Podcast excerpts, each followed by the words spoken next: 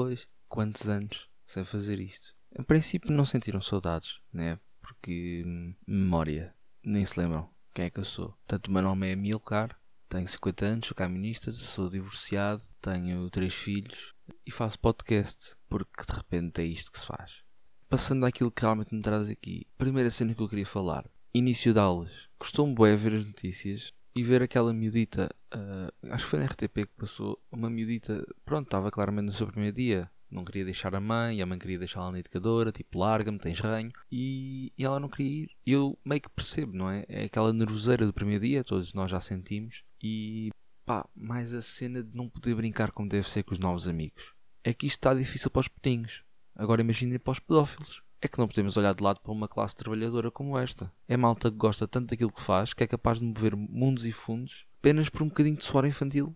Às vezes imagino que seria uma discoteca bacana para um pedófilo. Em 2016 diria que era o Urban, mas evolui. Pá, e hoje acho que é apenas uma questão de arranjar um DJ que passe música no jardim da infância. Pode ser difícil arranjar álcool, talvez, mas também um local com cheirinho nunca fez mal a ninguém. Voltando ao regresso às aulas, assim muito rapidamente, é pá, só deixar o apontamento que o pedófilo é um bicho que até certo ponto respeita o distanciamento. Mas vai ser complicado nesta época ele tentar perceber se aquilo no bib da criança é só ranhoca. É, é deixar.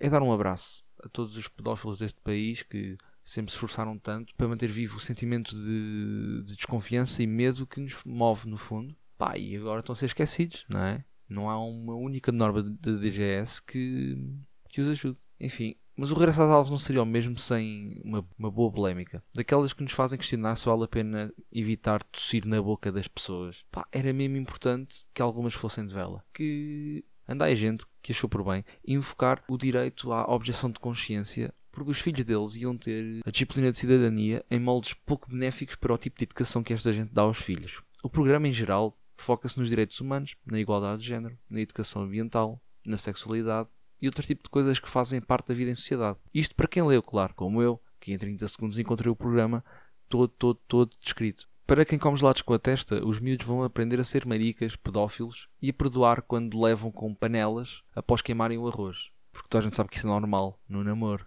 Um, queria ver esta revolta se estas mesmas pessoas um, tivessem acesso a, por exemplo, imaginemos um, um caso assim hipotético. Um aluno cuja ascendência é oriunda de ex-colónias portuguesas, decide invocar a objeção de consciência uh, quanto à disciplina de História, porque os descobrimentos são dados como uma espécie de conto de fadas, não é? E, portanto, eu queria ver o que é que aconteceria. Eu acho que todos nós sabemos, no fundo, uh, o que é que esta gente faria. Mas eu nunca vou entender bem este drama, pá, porque a disciplina de cidadania e desenvolvimento é apenas uma nova versão de educação cívica. É tipo uma educação cívica 2.0.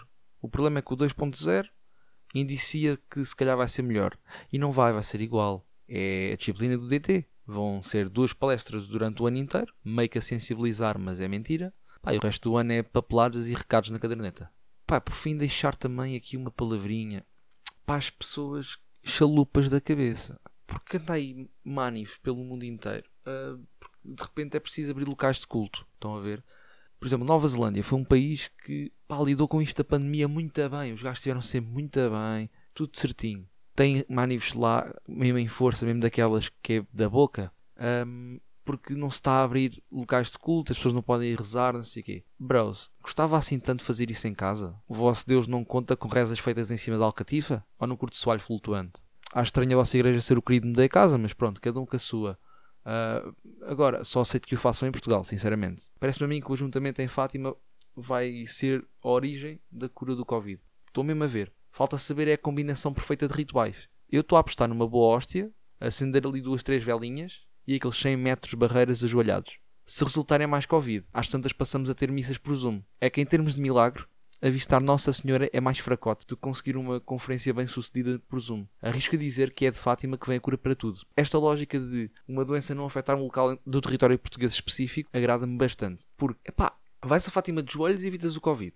Vais a Alcabidez com duas araras e um apito e evitas a leucemia. Vais a Lisboa matar um lince ibérico à chapada, curas o cancro. Fácil, fácil, fácil. Nunca vocês pensaram que a medicina e a geografia funcionassem tão bem juntas. Por hoje é tudo. Queria deixar apenas, pronto, uma nota para todas as pessoas que não conseguem fazer xixi urinóis. A vida é-nos madrasta, somos um pouco postos de parte pela sociedade e sentimos mal quando vamos à, à cabine a fazer o xixi apenas.